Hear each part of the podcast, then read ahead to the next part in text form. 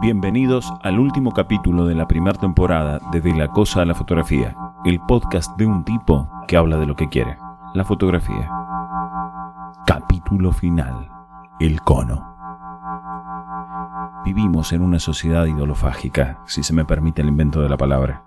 Nos toca vivir un tiempo de digestiones lentas y procesos históricos urgentes. La tecnología ha logrado imponer al fin su ritmo inhumano, una cadencia de algoritmos que marca otra velocidad del tiempo, distinta a la realidad y un tiempo y espacio que se replican en tiempos y espacios ajenos como un eco. Un eco que no dice lo que se dijo ni lo que de hecho pasó, sino que reverbera una apariencia de pocos caracteres. Versiones de ceros y unos, de fórmulas que propagan o esconden, sin méritos ni castigos. Donde ya no importa lo que se dice, porque la verdad ya no importa. El asunto es intentar descubrir y aplicar cómo funciona y qué diferencias hay con la percepción de esos discursos, sea cual fuere su veracidad, y en qué tiempo se producen, procesan y o asimilan.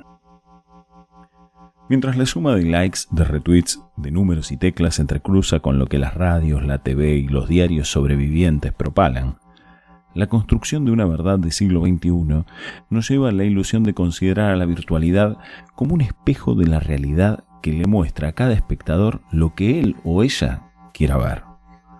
La verdad ya no importa, ahora es cuestión de fe y de tiempos, mayores o menores.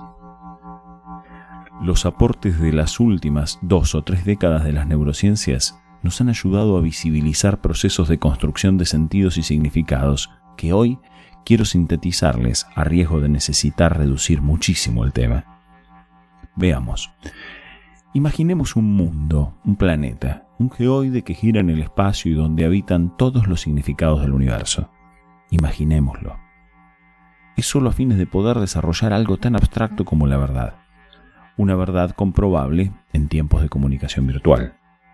Supongamos que solo a fin de estudiar este planeta lo seccionamos con una especie de calador de quesos.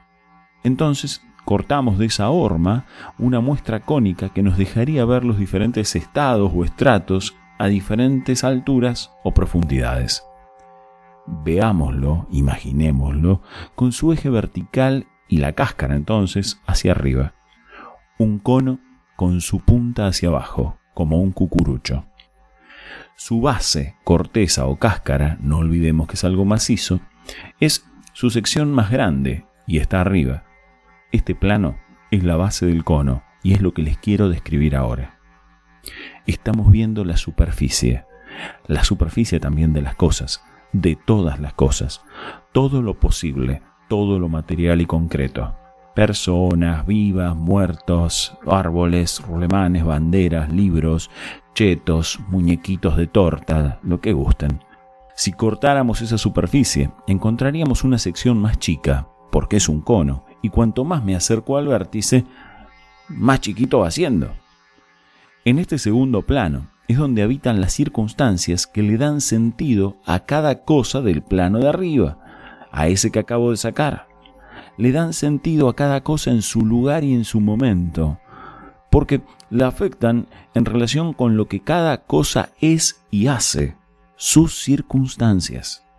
No es lo mismo un cheto viendo un partido de polo que el mismo cheto laburando en un aula o en un remis, tanto como no es lo mismo que esto sea de día, de noche, en Varsovia, en Aldo Bonzi, no es igual.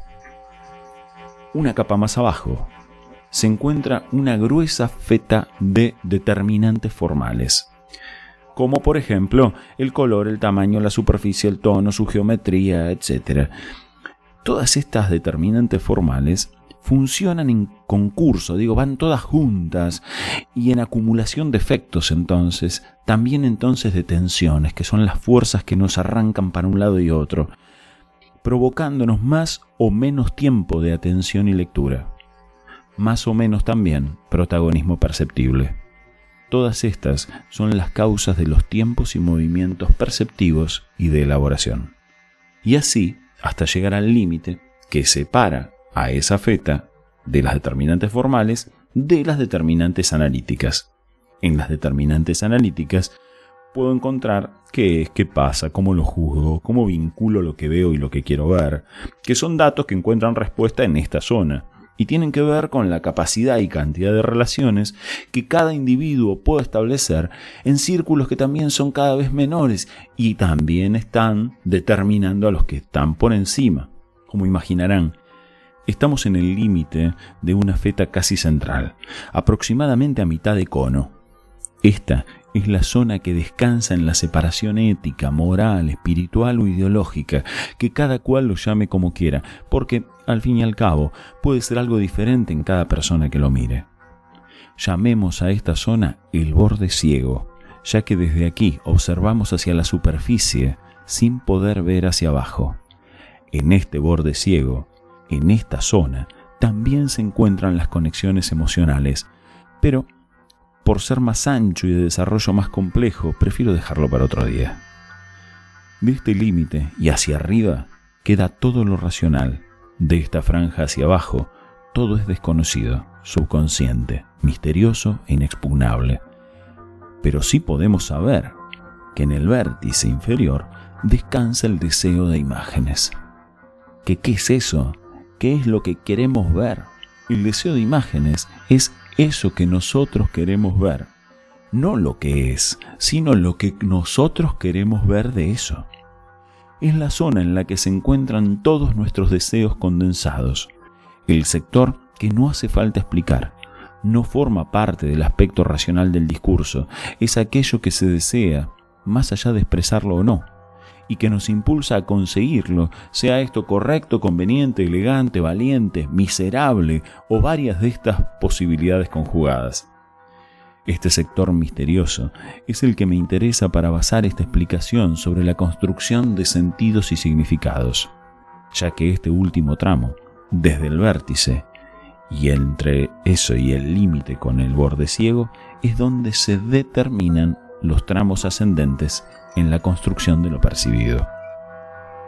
La construcción de sentidos y significados está basada en este espacio casi invisible, detectable pero insondable y determinante de todo lo que de allí emerja.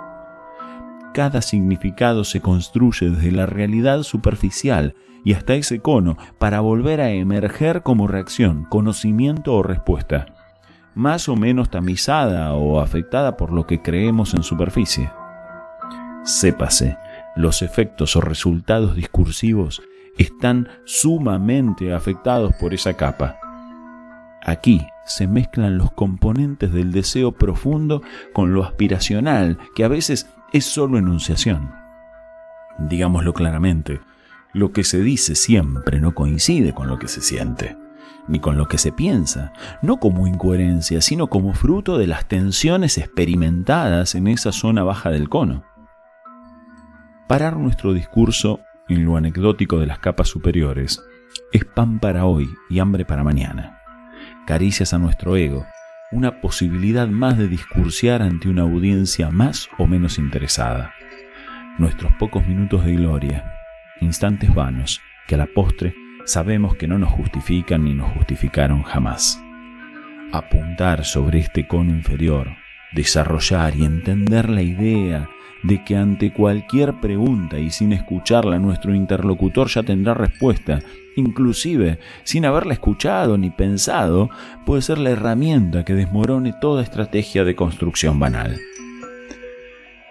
Describir que algunos de sus juicios están basados en necesidades emocionales en prejuicios, en frases hechas y en lugares comunes, repletos de palabras que aparecen y desaparecen de la moda discursiva, es como mínimo desarticulador de la patraña que oculta esa necesidad, que puede ser leída de muchas formas. Como sea que lo podamos o querramos leer, esto refuerza que la educación sostenida y en profundidad facilitará el camino a personas que con mayor conexión con sus capas profundas serán menos afectables por proclamas y datos de superficie.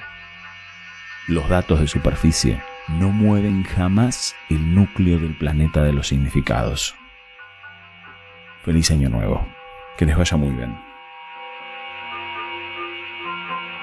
Los fragmentos musicales que acompañan a este podcast son del tema Transformación de Sami Abadi. Podés encontrarlo en YouTube y en Spotify.